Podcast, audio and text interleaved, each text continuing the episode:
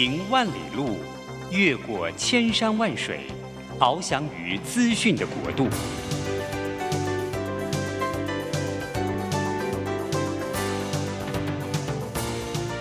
以全方位的视野，飞向更高更远的目标。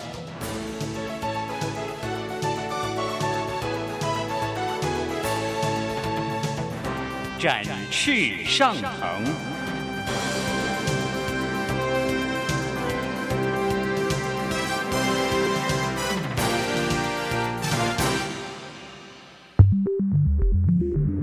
新冠疫情让世界变得不一样。工作、职场、生活形态都在翻转变革，学习变成日常的必要必须。让俞国定每周为您搜寻、萃取一本国外热门新书，与你在空中分享。俞国定制作主持，愉快读好书。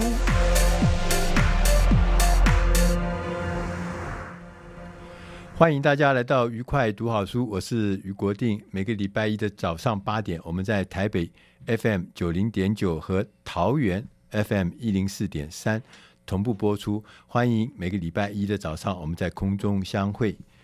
呃，最近大家一定都有呃听到呃或者看到，就是所谓的绿色永续的概念啊、呃，什么 ESG 哈。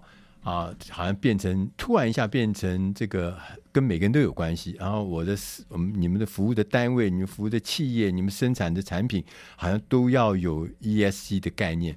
所以这个永续这件事情，好像变成一件人人都应该去共同面对的。那绿色永续，那确实我们的社会因为环境啊的受到巨大的影响，我们。过度发展的文明，所以我们就对这件事情也确实是开始要花精神。那这个所谓的绿色这件事情，刚刚讲说，就是说它其实无所不在，就无所不有关联。那我们最近我看到一本书，这本书叫做《绿色金融科技》，就是说绿色这件事情啊，在金融业的这个他们的这个科技的这个结合什么与。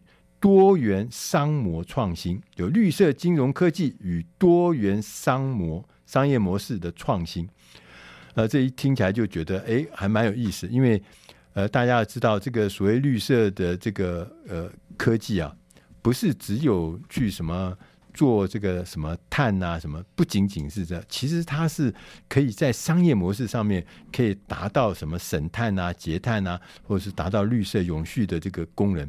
那这中间充满了各式各样的可能，跟充满了各式各样的新的模式啊。那这本书的作者也是我们今天特别来宾，是欧树华老师。欧老师早安，于老师早，大家早，是。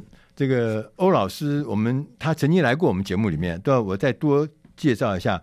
欧老师现在是东吴大学数位货币与金融研究中心的执行长啊，光是单位听起来就觉得是很厉害的单位哈。我们不要说进去，我们光是这个这个名字听了就已经头昏脑胀。数位货币金融研究，然后他同时也是我们 EMBA。的这个呃硕士专班的呃负责人，所以老师呢自己是呃欧老师很厉害啊啊，他这个大学的时候是台大国际企业，大家知道吗？那个台大国际企业那时候是丁祖商学院里面的榜首状元，都在他们那个科系里面，所以你知道他大概是什么等级这样啊？就是我我们很很嫉妒的那种等级。后来他还跑去读转行哦。转行本来是搞国际企业，转行去读法律研究所，政治大学法律研究所。哎呦，只要是法律的，我们都好尊敬。我们台湾的总统都是法律系毕业的哈。呃，现在总算没有了。那呃，同时他也是呃国立政治大学科技管理与智慧财产研究所的博士。对，老师好厉害哈！不敢不敢，啊、对，跟你一样，这个杂学很多。对，嗯，老师更更更，我为什么我对老师特别印象深刻？就是老师他有这么多的学历经历之外，这么多学术上的成就之外，他早年曾经担任过财经记者，在《工商时报》服务过。哇，我觉得，嗯，果然在财经杂志媒体做过都是厉害的高手哈。对对对对对，好，老师，我问一下，先问一下哈，这个呃，我们大家都在谈嘛，ESG。嗯，什么是 ESG 啊？好，我们先破题一下哈，就是 ESG 大概讲的是三件事情，就环境哈，environment，S 是就 society 哦，跟这个社会的弱势照顾有关哈，G 是所谓的公司治理 governance。对，那其实现在在这本书有趣的地方，因为我大概在三年多前开始担任我们东吴大学数位货币跟金融研究中心执行长哦，那我们就很关心一些重要议题，就是你看到国内的一些新创的金融科技公司在出现。但是呢，这件事情如何跟永续来结合哈？那按照金管会的想法是说，哎，大型的金融机构应该要负责，就是透过融资贷款哈，达到这鼓励这个企业大型企业能够做到绿色这件事。嗯、但是你如果对于所谓的新创，就是 FinTech，就是所谓的金融科技新创公司，嗯、他如果要直接去做所谓范畴三，或是去帮助这个大企业节能减碳，那个是他做不到的生意哈。他必须找到一个有趣的切入点，叫做从所谓的这个普世。好，所谓的 inclusive，那这种所谓的照顾社会弱势是目前在国内跟国外，我们看到很多个案。好，这是一个有趣的切入点，就是我从照顾社会弱势出发，然后再慢慢的去做到节能减碳。换句话说，从利用科技的手段来帮助更多人取得这个比较便宜有效的金融服务，同时做到永续，这是他们目前真正在做的事情啊。我们以前都以为是那是。大企业的事情、欸、是啊，台泥的事情，对，嗯、台塑的事情是呃，台积电的事情，关我什么事情嘛？哈、嗯，我们是普通人，我企业也很小，全公司就这么几个人，对不对？对，没错。跟我有什么关系？我可能是一个普通的人啊。哦，我们是老百姓，这个好像 ESG 是大人物做的事情。你刚才讲这个什么金融单位也都是贷款给大企业，对，没错。叫你这个改进设备、改进制程啊，改进环境啊什么的，但是。老师意思就是说，其实如果我们做一些转变创新的话，也许可能让每一个人，不管你是在哪一个位置，你都有可能参与这次 ESG 这个大的运动。对，没错，是那。呃，在我书中就看到蛮多的，包括西班牙的一个很有趣的，等一下会讲的个案哈，就是他一边照顾这个弱势的女生哈，他叫做 Pensumer，就是他发现西班牙有很多女生没有办法存退休金，好，那他就想说，哎，那我一边鼓励你做绿色消费，一边帮你存退休金，哎，就达到了刚刚讲的，你又照顾弱势，然后又达到节能环保。那像中国大陆一个很有名叫做这个蚂蚁森林哈，它是从支付宝发展出来的服务。那因为在大陆比较早，从二零一四。开始支付宝，所有的年轻世代都在手机上面完成所有活动，线上支付。哎，那他就把这些线上支付跟北京的这个研究机构合作去计算碳排放，好，那就直接当你每一笔消费，他直接帮你算你有多少颗的这个碳排放的数量，好，结合成水滴，然后去浇一棵虚拟的树。那等到虚拟的树长大之后，就变成实体的树，好，那就是那时候讲二零一九年哈，包括马云一直在讲说，鼓励大家一边做绿色消费，一边他帮你种树，好，嗯、那。这就像刚刚回到这个于大哥提到的哈，重点是你如何让一般的人从日常生活当中就能够做到节能减碳，能够被鼓励，对，而不是只是单纯大企业的事情，对，那也是这本书的核心。我们希望能够透过科科技的手段哈，叫做赋权哈，就是让消费者能够赋能，empower 他们能够开始做一些绿色环保永续的事情。这个听起来觉得有点像那个。元宇宙一样那，听起来觉得好遥远哈。嗯、就是说我就是一个小老百姓，怎么可能富人呢？嗯哼，对对对。所以老师刚刚有讲到一个叫做普惠金融，是呃普通的普，对，惠是恩惠的惠，嗯哼，普惠金融，这什么意思啊？嗯哼。OK，那就讲到说普惠的英文叫做 inclusive 哈、嗯，那因为传统金融机构啊、呃，可能他都比较愿意服务比较有有资产的阶级，好，就是所谓的 VIP 客群。那如果你是大学生，你是所谓的信用小白，原则上你是很难跟金融机构往来跟服务的。对、啊、好，所以为什么我们讲说普惠最核心的目标，就是希望能够让这个所谓的社会弱势，过去很难取得金融服务的这个个人，好，能够透过金融科技的手段，能够拿到钱。好，举一个最简单的例子，就我们说的 P to P 的 lending 哈，不管是在台湾，现在有一个科有一家科技公司就叫做普惠金融哈，或者是在国外，他们就说，哎，其实如果你今天是一个哎上班族或者学生族群，好，你想要这个买三 C 手机或者是平板电脑，你可以透过什么样的方式？就是哎，我直接到平台上面去算你的信用等级，你可以借到三万、五万、十万，而且是在一个相对合理的利润。那谁借你钱呢？不是金融机构的这个中介，而是这样。像这个于大哥，好，你觉得哎，这几个学生不错，你投资他，你把你的十万块钱分散给三个到五个学生，这是所谓的 P to P lending 平台。所以普惠，这个是跟那个什么那个这个小额贷款是一样的吗？对，但是为什么普惠 P to P 的吗？对，没错，那 P to P 也是普惠金融的一种形态。嗯，对，那或者是像现在另外一种普惠，像呃很有名的像保险哈，大家都知道特斯拉不是电动车，它推了一个所谓的 UBI 保单，就是哎你开多久就付多少保险费。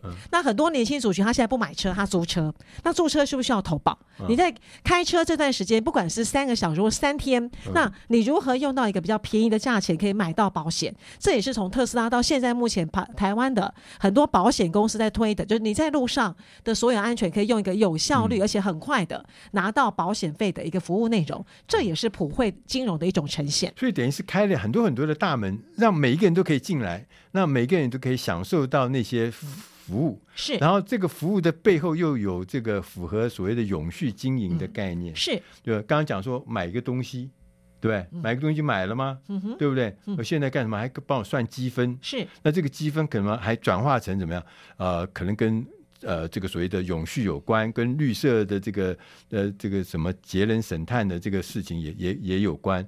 那刚才讲了一个什么呃什么蚂蚁什么蚂蚁森林，我听了觉得很很好笑，就是说呃你如果去做了一些跟这个所谓环保有关的事情，对，他就把你记下来。对。就比如买了一个符合环保的的产品，嗯、或者一个符合环保的行为，嗯、哼对，我看好像说，他说你怎么？走路啊，代代替那个去坐车啊，对对对，或是你的你在线上办公啊，或是你用比较这个外送平台买餐具的时候，不要付筷子啊，这些都算环保的行为啊。对，就说你看这个连那个你不收筷子哦，不不不叫他不要给餐具哦，那这也是符合环保嘛哈。那所以他就说这个都要记下来，那记下来以后可以转换成什么？小水滴、绿色点数。嘿，那就是说我们从这中间里面就发现。我在生活中，我稍微有一点点的小的特别的留意的部分，那这件部分它都是跟环保、节能省碳有关的。接着呢，最后呢，就会变成它可以累积起来，变成我个人的像存款簿里边的存款一样。是，嗯、那我就渐渐发现，哎呦，其实我已经颇有贡献了。平时都忘了嘛，对，都掉了。而且最重要是没有动机。对，就是说我为什么要？环保为什么要省这个省这个省那个？有没有动机嘛？嗯嗯对不对？我我做了，我就比如我向他多要了一双筷子，多要多要一个这个免洗的餐具，有要跟没要是没有差别，但现在有差别。对，有很大的差别，就会被留下记录。哎、然后呢，那个是有价值的，对吧？你就对这个社会有贡献。对。是，而且甚至于还成成为他们说有那种排行榜制度哈，嗯、就哎，你的消费就绿色消费越多，越能够证明你是一个好人。那这个好人证呢，就是未来的这个绿色的身份证，不但可以拿到更多的这个点数之外，还可以的让你能够交朋友，能够这个住宿啊各方面有很多优惠。好，那所以这是一个我觉得未来在台湾目前叫做环保起点行动台湾也有哈，只是台湾的普及率还不像国外这些目前做的那么的普遍。所以大家可以听到这边。我们就可以知道，其实做环保这件事情，我们随时随地都可以做。我们要进点音乐，下个单元再请欧树华老师来聊一聊。那我可以怎么做？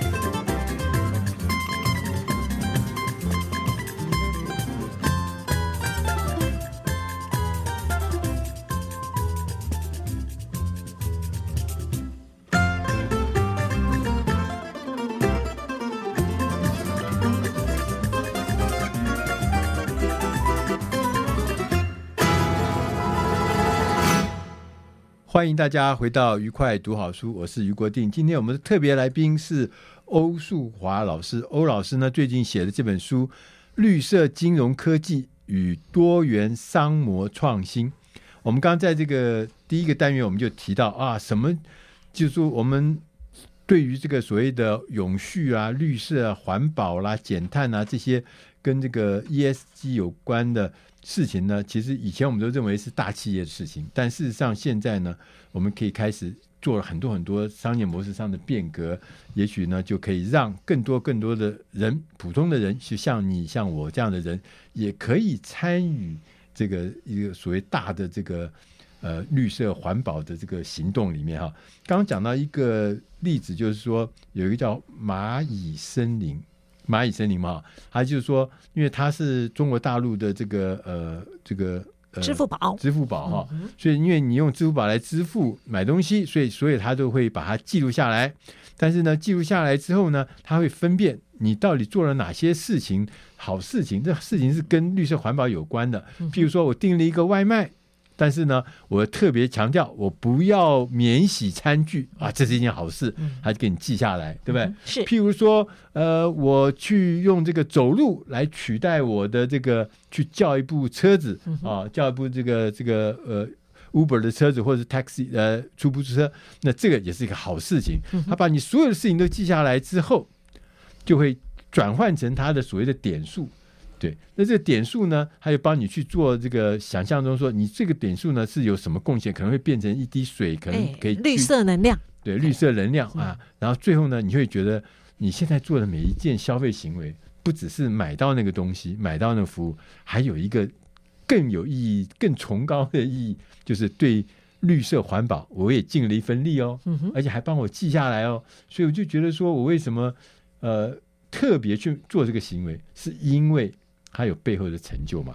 我听起来觉得很感动哎。是，嗯哼，而且我们一直讲说，其实绿色最重要是你不要刻意去做哈，而是从日常生活当中，我一边消费就一边开始做好事。我觉得这是一个整个在金融科技在讲科技赋能给消费者一个很重要的一个基础的概念。就刚刚讲的是消费啊，我看到这本书上写还有一个很有意思，叫做退休计划，嗯、弱势团体的退休计划。哎、嗯哼，这个怎么会跟这个有关系呢？好，这是一个蛮有名的个案哈，就是在西班牙，二零一三到二零一四，西班牙是所谓的欧洲五国哈，这位学长还听过，就是它是一个非常猪啊，就是所谓呃，他们呃，应该说失业率非常高哈，整个国家财政很不好，所以大部分的西班牙是没有办法像台湾的人可以存退休金，很难的。看到那个失业率啊，高到什么程度？他说高到呃二十五，好像。哎是。二十四、二十五，二零一三年。对，二零一三嗯。百分之。二十五的人失业，那这满街都是。没有没有职业的，对，尤其当中我们讲说很有趣的现象是在这群失业人口当中，女性又是弱势中的弱势，好，这特别高，蛮特别高，好，然后女生当中，可能如果你又是有家庭的话，女生一个人失业，全家会过得很苦，好，那所以就有一个新创公司，他就注意到说，我怎么样去帮助这群弱势的女生，好，让她不要那么的 suffering，好，那就所谓的这个弱势退休计划就出现，好，那因为女生是一个很爱买、喜欢消费的族群，哦，那他们就去。找这个所谓西班牙当中这个愿意帮女生存退休金的企业，我常常问学生说，什么样企业愿意帮别人做这个存退休金？好，那原则上我们说，哎，有绿色环保的企业，就它是所谓的 B 型企业，它原本就有这个照顾社会的意思。对，那他就说，好，今天呢，这个女生来我店里面消费，我帮她存三趴到五趴的退休金，就是消费金额的三趴，嗯，到五趴拿去转做她的退休金，退休金，对，然后这个退休金不是什么几点回馈啊，是是是，不是直接现金回馈啊，对，不是哦，对，他要求说这个钱呢，就是要存在安联人寿的一个账户里面，而且要三年以后才可以动用。那万一你真的有急需，你就是没有办法哈。他说好，如果你一年内就要动用的话，你可能要打折，就你没办法领到那么多钱，有点强迫储蓄。但是这个钱又不是从消费者手上拿出来，又是刚刚讲的 B 型企业直接帮你存，所以这是一个我觉得蛮感人的计划。从一开始哈，就有点像全年，要说是台湾人，大概直接全年福利熊点数就马上折抵下次的消费。但是他鼓励你把这个消费的钱钱累计下来，不要那么快的消费掉。哎，这个是很有意思的，因为我们以前认为这个第一个退休是重要的事情，是，而且弱势的这个群体呢，对退休的需求更大，是，没错，退休金的、嗯、对，因为他们本来就弱势，本来就已经这个呃每天的收入都已经生活很拮据嘛，那更何况他他退休之后，那他钱从哪里来呢？啊，对，那政府的呢？政府的退休金是远远是不足以为生的，是，这，很小。那又他又失业的话，那他就更少了，对不对？所以说我们在想，确实这个事情要怎么解决？刚刚讲的意思就是说，我任何一个人，我去消费。去指定的店里面消费，嗯、那他可能店很多嘛？我看上面有几百家是，上百家店，上万家上万家店。那我去那消费的时候，他就有这个现金回馈的概念，是，只是这个回馈拿去做你退休金。对，哎呀，这太棒了！嗯、那假设我们一个月啊，假设我们要消费个呃三万块，三万块是，那就可能就百分之三，三就可能有九千块了。对对。哦。是真的不少哈。那我想说，这个计划后来还演有演化哈。其实这本书一个重要意涵就是说，对于新创公司，它绝对不会只有这个商业模式。对。后来很多西班牙的大企业发现说，哎，我觉得一般的弱势女生、失业的女生，除了可以存退休金，我也要帮我的员工哈。比如说像西班牙的台积电这类大公司，嗯、他说，哎，我也希望我的员工一一方面能够也做这个对公司有帮助的事，然后也是做绿色环保，所以他把整个这个退休金的这个 IP 哦，就是。这个智慧财产，把它这个所谓授权给大企业，做成员工福利，那就是哎，今天如果这个员工哈，他很乖乖的做，希望呃，我们公司希望他做的运动、永续环保的事，他就同步帮你存另外一笔退休金。意思就是说，大家一起来，哎，是这个东西啊，就是说，第一个，我觉得参加人越多，时间你参加的越久，然后参加的厂商越多，那就形成一个大的这个对。哦，对，良性的循环，呃，叫什么生态圈嘛？生态圈，是是是，哦、没错。所以说这个，我就觉得说，哎呀，你看我们以前呢、啊，就是传统的生活方法，什么金融的服务的方法，然后这个退休金的方法，每个月从我薪水里扣，那个方法其实也出现它的缺点，是。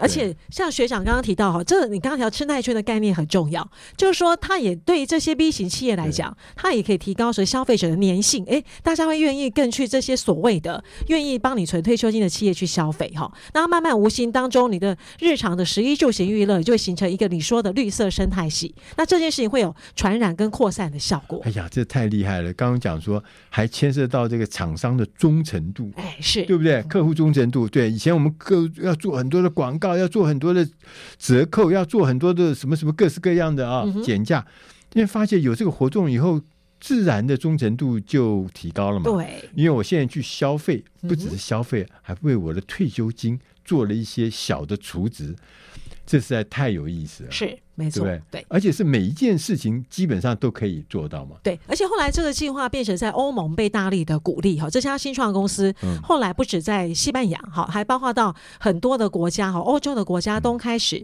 去导入它这项服务，所以它成为一个非常有名跟经典的个案。对，所以从这边也可以看得出来，其实我们只要动点脑筋哈，你在你身边随时随地都有参与绿色永续经营的可能。我在书上还看到另外一个是叫做美。美国的 Sophie，S O F I，Sophie。对，它更有有意思哦，它叫做 social finance，不是，它讲的是一个社群哦。其实我想说，在金融科技所谓 Web 三时代，很重要的精神叫做 P to P，好，就是说去中间化。我能不能让这是一个所谓校友的计划？好，就哎，美国的 Stanford 的一群有杰出校友就发现说，美国的学贷很高哈，美国大学生不管你是不是名校学生，还是一般的学生，学贷比例大概他们预估也是大概四分之一的学生，好，每一年都要付学贷。那学贷与其去跟金融机构借钱要利息哈，那对于名校的小孩，我们说，哎，这群名校小孩是有前途的，好，不怕他们未来付不出钱。那学长姐就是我筹一笔钱，筹个一百万美金，好，然后开始分期贷款给这个学弟妹，好，这叫做 Sophie，叫做利用社群媒体的力量，好，来做社群的融资。所以是学学学长校友对校友校友校友他已经呃就业了嘛，是，所以他就拿出一些钱来贷款，对，给学弟妹学弟妹是，所以这是什么哪个学校？你刚讲叫史史丹佛，史丹佛，哎呀，这是厉害的学校，果然就做这种厉害的事情。是，所以说他这个就变成说，以前我们呃。以前我们呃贷款学生贷款嘛，也有全台湾也有嘛哈，那就要跟银行嘛，嗯哼，对，银行贷，然后接着只是说我有一点利息，对，对不对？哎，低一点，嗯对不对？所以我就觉得很开心，对不对？嗯哼，但是他总归还是在啊，对，对。然后呢，更可怕的事情就是说，呃，据说了哈，嗯，据说像在美国读书啊，你发觉东方的妈妈都把学费付掉了哈，是，嗯，西方的妈妈都是这样自己的，所以每个对毕业生都带了很多的那个贷款呢在身上。而且就像呃，为什么叫做 social finance？除了学长姐贷款给学弟妹，他们还会组成所谓线下活动。好，每个礼拜会帮你做所谓的这个 consultation。好，就是哎、嗯如果你准备要毕业的呃学弟妹，好，那就开始做一些媒合认识你，帮你做生涯规划对，帮你做 coaching。这就是为什么他们需要去建立一个是校友的这个平台的原因就。他介入那个每个校友，每一个介入到学弟学妹们的这个事业历程，career plan 对是。从你在学校里面交学费，我就开始帮忙哎，是是是，没错，对对，知识改变命运，但是这个改变命运是要花钱的。对，我就说这是另外一种形态的兄弟会哈，而且你在贷款，它也不是没有条件的贷款，就是如果你的学业成绩越好的哈，这个你达到的这个利率就更低哈，所以也是鼓励说你要好好念书，就鼓励我们说的 Henry 族群，High earning not rich yet，就这是一群有未来潜力股、明日之星，所以学长姐从很早就叮嘱你，哈 哈那希望未来说你的发展跟他有关哈，那我觉得这也是有点投资下一代的这种感觉，哇，实在是我听了有一点哀怨了哈，听了有一点哀怨，那听了也有一点伤心了哈。嗯为什么难过呢？是因为我从来没有读过这一流的学校，像今天欧老师他是台大毕业的嘛。您是正大毕业的、啊啊那就是说，就我不知道台大毕业的人真的他们很棒哎，就是说那个很早就开始投入，然后甚至还说你成绩好哈，利息降一点，是，嗯哇，这太有创意了嘛，对。对不对？就是我现在不只是读书，不只是贷款交学费，还跟我的成绩结合，是，这多有嗯鼓励效果啊！对，而且也有交友的，跟我们说的这个对哎未来人脉，哎赢者圈的概念，就是哎，这都是一群未来的，嗯。或是这个未来学长姐哈，所以我觉得这是一个还蛮有趣的。那当然，后来 Sophie 有扩大他的组织，就不限于是 Stanford，其他名校也通通加入到这个平台上。对，所以从刚刚老师讲的这个例子里面，我们可以知道，行动消费者也可以透过这样的永续的商模，我们来参加所谓的永续，参加绿色，参加减碳，参加这些啊、呃、有意义的活动。我们要进点音乐，下个单元我们再来跟欧淑华老师来聊一聊。那在物联网的时代，物联网的科技时代，我们的金融服务业会有什么新的变化吗？好。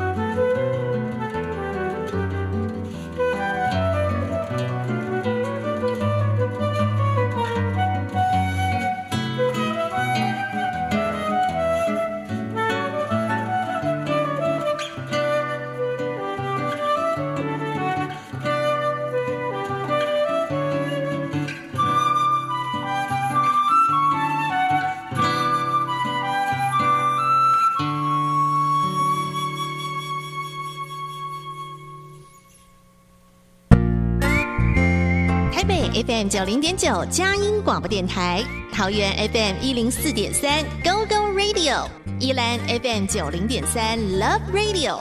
这里是佳音 Love 联播网，精彩节目欢迎继续收听。欢迎大家回到愉快读好书，我是于国定。今天我们的特别来宾是东吴大学。欧树华老师，欧老师呢？他除了在东吴大学做 EMBA 的负责人之外，他也是东吴大学数位货币与金融研究中心的执行长，所以他们专门研究的就是货币，而且还专门研究是跟数位有关的货币金融，这是绝对是未来的最重要的一件事情了。刚我们前面有谈到了这个呃所谓的呃普惠金融，对。那也听到了，这个消费者可以透过这个不同的这个永续的这种商模啊，可以得到很多很多的参与。那接着我们就问了、啊，说那现在我们是 AI 嘛，哈，呃，就所谓啊、呃、叫什么呃人工智慧，人工人工智慧，嗯、人工人工智慧的呃的这个这个技术啊，或者这个个科技，嗯，对，就已经变成很很每个到处都有嘛。那这到底有怎么样会有影响吗？对金融业。好，我那时候在写这本书的分类哦，就是说，其实科技有很多不同类型，嗯、最简单就是行动科技，那慢慢复杂一点就 AI 科技。嗯、那对于金融呃所谓科技公司来说，它什么情况之下要用 AI 科技呢？哈、嗯，比如说我讲举一个台湾还最近蛮有名叫创新物联网哈，嗯，它是从一个车联网的一个公司起家哈，嗯，那它怎么做？它一开始把 AI 科技用在跟这个裕隆汽车合作，然后呢，把这个所谓的车车子的这个所谓的驾驶行为哈检测的技术，用一个 OBD 好一个小小的一个这方块盒放在车子里面。好，那这样就可以去感应器，哎，感应器去感测说你的车子安不安全，有没有过热哈？那引擎好不好？那这只是最简单的科技叫 OBD。那后来就发现说，哎，其实我可以把它跟保险公司合作哈。那就是后来跟明台产险合作，它变成 DBR，就是说一开始这个技术很简单，慢慢这个技术复杂一点，我可以看到驾驶人的驾驶行为，比如说你有没有，你是不是个优良驾驶哈？除了可以透过感测器之外，我还可以看到说你的眼睛有没有睡着，你会忽左忽。忽悠哈，那 DVR 就可以看到更多使用者的行为。那使用者行为为什么对保险公司很重要？它可以开始根据你是不是个优良驾驶去计算你的保费，你就开始把保费从你的诶好的优良驾驶降保费，好，这样概念就出来了。后来呢，这个创新更有趣，他把这个 AI 科技用在车队管理。就如果你是 heavy user，你是每天要在马路上跑的这个计程车司机，或是这个车这个所谓的货柜的司机，对那这套东西变成跟这个车队管理合作，他可以去管全台湾这些车子在马路上跑的情况，他就会知道你在怎么执行任务，对对不对？对，像以前这个一出去以后，就像放了。线的风筝一样，是谁知道你在那边怎么开？对，没错。然后更重要是说，随时预警，万一看到你眼睛在眨，你快睡着了，马上发一个预警系统给你，提醒你赶快你的车子要出状况了哈。那所以为什么这件事情很重要？是因为你看它不但是去跟创新的保险的服务，而且是用 AI 的人工这个智慧侦测，更重要是如果你是可以降低出事发生率，或是万一出事的话，那个明台朝鲜就说你可以马上按一键，好，就是马上通知那拖吊车来，好那。而且可以很快的去解决这个交通的纷争哈，可以降低这个所谓的油耗，就你不要在马路上浪费这些油哈。所以为什么这件事情还是跟所谓的呃节能减碳有关哈？他希望车子开的很有效率哈，不要有太多的车祸的发生。那更有趣是后来他把整套服务哈变成是一个平台，叫做租到平台哈。怎么写？租道就是租这这个租车的租，租然后道路的道，租道平台。哦、平台做什么呢？就我们说的，现在越来越多年轻人其实不会自己开车。那我给你一个这个行动的这个 key，嗯，好，那行动 key 呢？你可以远端开车。好，嗯、那这个开车包括刚刚讲的所有的下车行为侦测、买保险，通通在平台上完成。嗯、那他跟谁合作？他跟国内所有中小型的租车行合作，所以他在帮国内中小型租车行做数位转型。就你不要再自己弄平台，我帮你把所有的这些平台都架好了。你要把车子放上来，好，你要给消费者一个智慧的 key，然后你要去算这个保费，算这个这个你驾驶的里程数，甚至最后还车，通通在平台上搞定。然后呃，那他会知道我过去的历史吗？呃，比较。除非你持续在这个车子上面有驾驶，哦、那呃原则上是实名制，所以曾经有发生过租车平台不是这泄露个人资料。哦，那未来就像这个国定大哥说，未来一定会做到，如果你的每个人所有的驾车行为跟着你的名字走的话，嗯、你的所有的驾驶行为都会被不断的被 review。哦，我就想到区块链了哈。不过大家老师刚刚讲的事情是很震惊的，就是 AI 技术进来以后。我们透过这个感应器，把所有的这个驾驶这个人他的行车记录，然后转化成行为习惯。对，是。那从这个行为习惯，我就可以开始讲了。你的保费怎么样啦？你怎么样开才会省钱啦？是。你你的这个省油，哎，对，省油省钱。然后怎么样子知道你到底有没有什么偷鸡摸狗啦？中途跑回家里面吃饭去了？对，那这所有东西都记录下来，所以。整个的效率会提高吗？是，嗯哼，效率提高其实就是绿色，哎，是对不对？对，所以说你看这样子的 AI，它几乎什么地方都用得到。那再加上大数据的运用之后，那整个人的生活的模式、行为的模式都会有一些。不一样了。对，那就像你刚刚呃，您提到说，这也是在讲智慧城市当中很重要的一环哈。那我说这个为什么这个题目叫做是生态系？你注意到说，创新物联它进入到车联网的方式是车子保险，到到后来整个整个说呃交通的 networking 都出现了哈。那这是我觉得金融科技最有趣的地方，它不是直接说我卖保险给你，对，我是切入从一个所谓一个新的这个网络开始哈。那一步一步的这从配角，我本来跟车子合作，跟保险公司。合作，我后来变主角，我变成一个租到平台哈。对，我这个商业模式是非常有趣哈。那我也觉得说，在未来台湾要走向智慧城市，这大概是很重要的一环。对，每一件事情，当这个 AI 出现之后，然后再加上现在讲的什么物联网，对，嗯，是我太可怕了啊！啊对，太可怕。不是有时候，当然从正面来看起来是太有趣了哈。是是是，对，像你们家不讲吗？什么呃，电冰箱上面。连线之后，以后我们家这个呃米米快用完了，鸡蛋快吃完了，完了对，它就自动会 帮你补货，还自动补货，是、哦、不是只有提醒哈、哦？没有，直接帮你补货下订单，啊、还自动还自动帮我补货，是，对。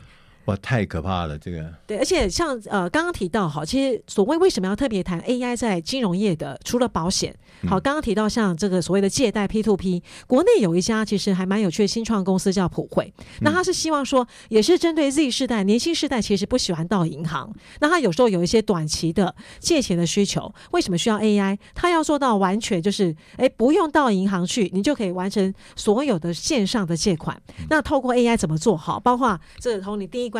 辨识你的你是不是真人，你是不是本人？嗯，然后再来呢，去算你的个人的这个信用平等，对，好，然后再精准的给你这个一定的这个，哎，你需要多少钱贷款给你？对，完全在网络上完成。那 AI 扮演很重要的角色在这部分。哎，这个也蛮有趣的哈。为什么讲？就是说，因为我们传统里面哈，你是小咖的人，你不会得到那个 VIP 的礼专服务。哎，对。那你知道那个礼专呢？你是一千万、五千万。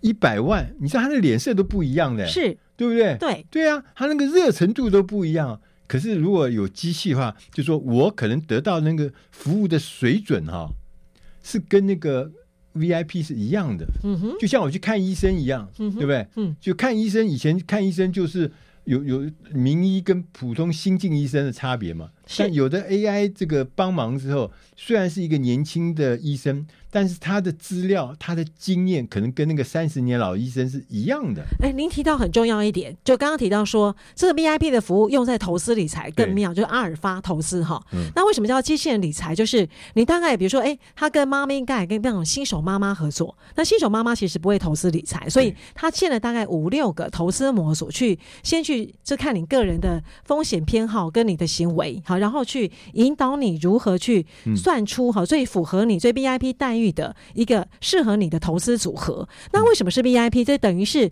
当这个投资组合出现任何风险偏移太大，它会帮你做自动化的调整。那当然要经过你同意哈。嗯，那所以阿尔法也是国内另外一个蛮有趣跟 AI 新创理财有关的。所以你会注意到说，现在 AI 真的完全融入到银行、证券、保险，提出完全不一样的商业模式的做法。所以从这里面我可以看到一个事情啊，我觉得在科技的时代，大家第一个先不要怕。啊，很多人说，哎呀，他这取代我啦，什么什么？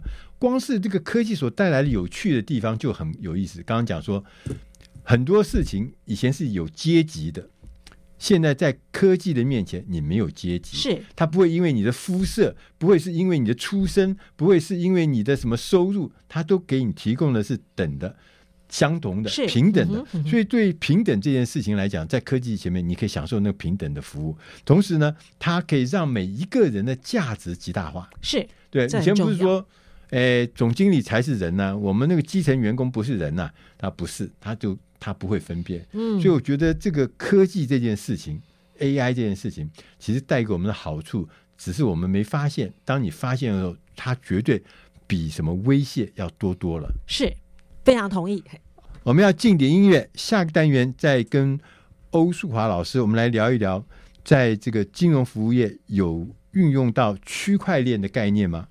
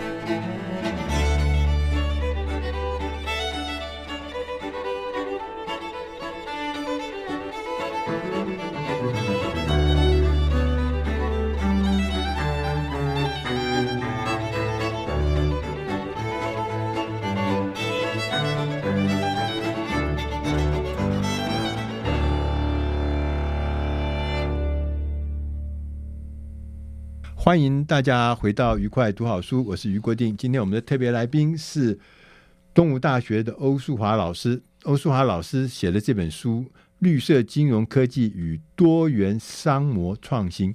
其实我看了以后，我觉得非常有意思。就是原来啊，我们都认为金融业哎，距我们很遥远啊。然后呢，呃，绿色行动、绿色行为这个事情跟我们更遥远，那是大企业的事情。然后我们又认为商业模式创新，那跟我们有什么关系？但是我读了这本书以后，发觉哇，其实所有的事情都在我们身边，而且它已经像这个什么海啸一样，其实已经。涌过来了，只是我们不知道。所以说，我们这样讲说，AI 时代啊，最怕的事情啊，是你不知不觉。嗯，当你知跟觉的时候，你自然就知道你不会被淘汰。但是你不知不觉，你就会被那个淹没海岸游一冲走。那我们在最后一个单元，我们想跟老师来谈一谈，什么叫做数位货币？是，哦，好。OK，那其实在这本书最后一部分哦，谈的就是区块链的技术哈。因为区块链，哎，区块链，我想因为可能老师你解释一下什么区块链，听起来就觉得是很高深学问的样子。不，因为区块链啊，我相信有些观众应该听过它的核心价值，就我们说的是这所谓点对点哈，然后不可篡改的技术跟智能合约哈，因为它有几个发展的阶段。那为什么区块链技术会慢慢用在金融的服务哈？因为可能大家还知道之前有很多有名的狗狗币哈，各种的数位货币。那包括台湾的央行跟中国大陆的央行都在谈这个所谓的数位人民币跟数位新台币哈。那这件事情就希望能够透过区块链的底层技术，比如说哎，透过智能合约的方式，慢慢的能够做到不可篡改、永久记录的一个重要的核心价值。就这个概念跟我们以前传统的货币不一样嘛？货币就是政府会发行一张一张的货币，可能是一张一张或者一块一块的哈。是，就那个货币就是我们在拿到以后呢，我们就用这个作为交易的这个这个。中介对，嗯、然后呢，钱付出去就没有了。嗯哼，我会跟他说再见。那钱进来，我也不知道从他从哪里来的这些钱。是，所以那个钱只是一个中介。嗯哼，就来去无踪无影。区块链的货币就不一样了。对，其其实这也是呃有利有弊。好像现在在中国大陆在推数位人民币，就遇到一个很大的障碍，就是实名制。好，那过去这个纸钞最好就是说任何人都可以用嘛，好，就是哎黑道洗钱也没问题。对啊，那所以不用识别嘛，不用识别。可现在就是区块链反而会，你所有的交易记录会被完整的记录下来，反而可追溯性，那反而会被这个被实名制的情况之下，那中国大陆来讲这是一个好事，那对台湾来讲就不是一件好事，因为我们重视这个隐私权，个人隐私啊，对，就相对我们可能不是那么容易推动。对啊，我之前那可能我太太就很有意见啊，对不对？对啊，就没办法。藏私房钱，对啊，对，那所以现在我讲数位货币，像在不同国家的应用不太一样好。那台湾有一个蛮有名的或是蛮有趣的货币叫咖啡币。好，咖啡哎、欸，喝咖啡的咖啡币，对。哦、那区块链技术有一个很重要应用的场景哈，是在跨国或是所谓跨疆界哈。咖啡币的创办人叫陈好人，一个好人哈。他说他当时想创咖啡币，有一个很大启发是，不知道您还记不记得，脸书曾经要发行那个 Libra 天平币哈。嗯。那那时候是就是看到全世界哎、欸，大家都在脸书上哈有一些交易活动。那咖啡币的创办是说，因为全全世界包括台湾人很爱喝咖啡。对。好。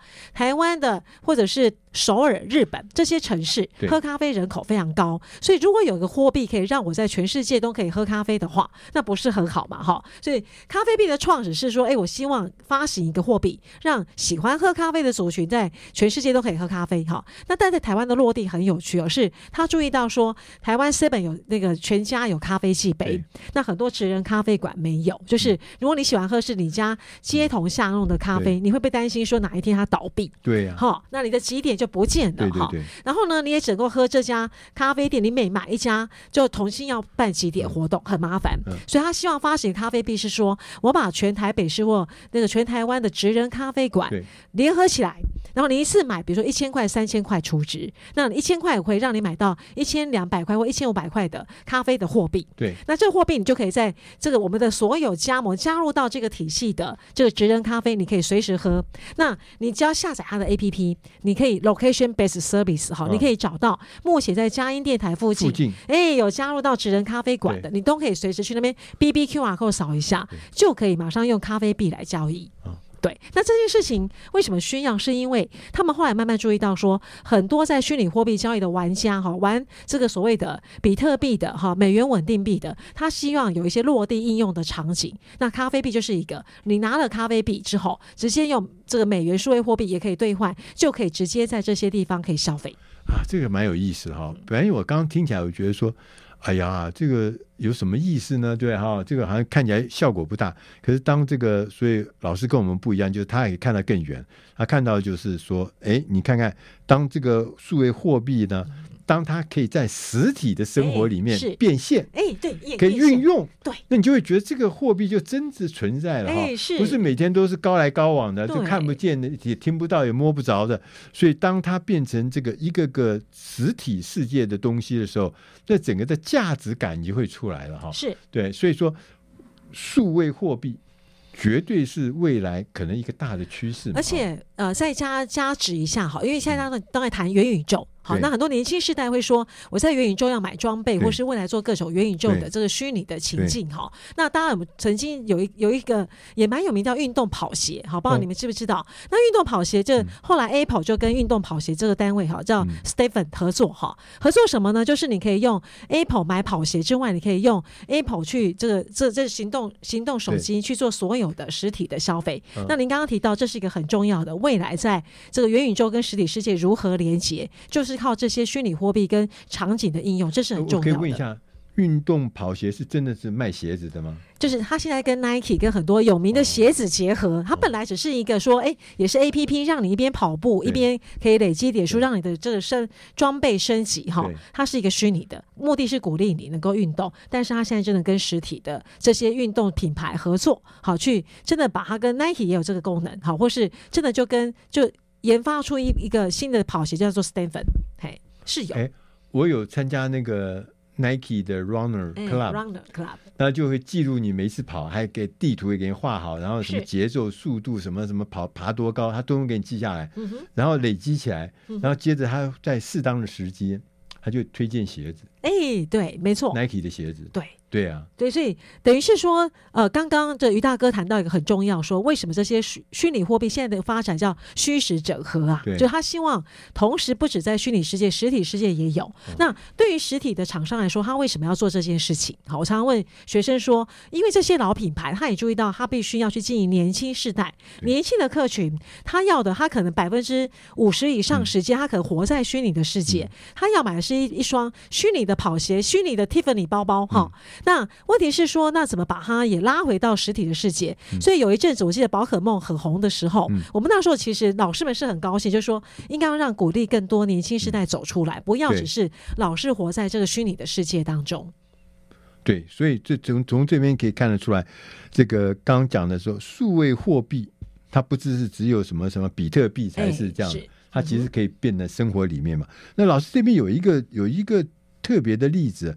叫做分散式电网生态系，是澳洲能源币。对对对，这这是什么？哎，这很有很好玩哈，因为我们现在在讲所谓的绿色能源当中，澳洲是少数哈。那太阳能实在太太强大，台湾大大概没有办法发展太阳能，但是澳洲是家家户户哈都在他们的屋顶上面种电，种电之后呢，你如果生产过多，你就可以怎么样卖回去，卖卖给别人，对，卖给你的邻居，卖给别人。所以澳洲能源币的创始哈，它在建构一个所谓的分散式电网，就是以地区为主哈。那这个电网就你存电，你可以所谓的储电，你可以售电给别人。好，那所以在最后一趴，你会发现说什么叫做赋能给使用者？一开始你只是个消费者，再来你是个投资者，再来你是个生产者，嗯、你自己会生产电力，嗯、然后把这些电力转换成能源之后，你可以卖给别人。供应者，嘿，可以供应者，这是一个蛮有趣的一个个案。哦。所以说，你看以前我们因为台湾最近不是电电电台电就亏损几千亿嘛，一年，没错没错。所以说我们就觉得这个事情，以前我们都认为这个就是台电发电嘛，嗯、我们用电嘛，哈、嗯。现在就是说可能新科技发展。那我们可能就不只是使用者了，我们最后可以变成一个供应者。哎，是，对对，而且很强调一个重点，叫做分散式电网。那刚刚那个于大哥提到，台电过去都是由中央哈来统一弄这个输电输配电线，对对。但是现在其实，在澳洲、美国很早就是由各个地方政府或是地方的组织来去建立这个电网哈。那当然台电一样可以做，只是说你如何做到分区经营跟分区供电哈。那这样万一哪一天这个没跳电，不会全台大停电。嗯、你可能是分散式的电网，还可以启动来做一个补充跟这个补给的功能。所以它就是变成一个多元的生态系的概念，是对不对？嗯、不是一条线的概念。欸、我们现在是一条线嘛？嗯、对，一条线的话，从上到下，每个人扮演的角色是单一的。对对，那所以当有一条线断的时候，当然后面就会受影响。对，我还记得我去德国，嗯哼，我去德国访问的时候。我就发现，像这样的概念是非常多的。OK，他们就发电，嗯、然后就卖电，对，就就是他们家，就用他们家屋顶的那个、那个、那个东西。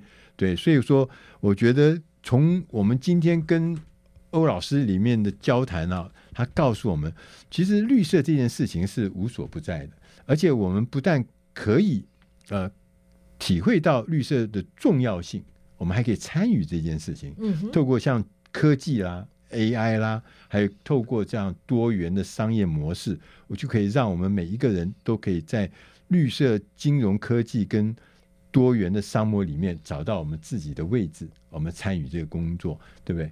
是，那我非常希望说，透过金融科技呢，能够赋能给消费者，你可以有更强的公民意识。好，你知道说，你不是只是一个消费者，你还可以做更多有利于地球上的事情。哦，不只是消费者，你还可以变参与者，是，你还可以变成供应者。对，哎呀，就觉得投资者价值就变大很多。是是，是。我们今天非常谢谢欧淑华老师到我们节目里面来，也谢谢大家收听。谢谢大家，谢谢于老师。对，我们下一个礼拜同一时间空中再会。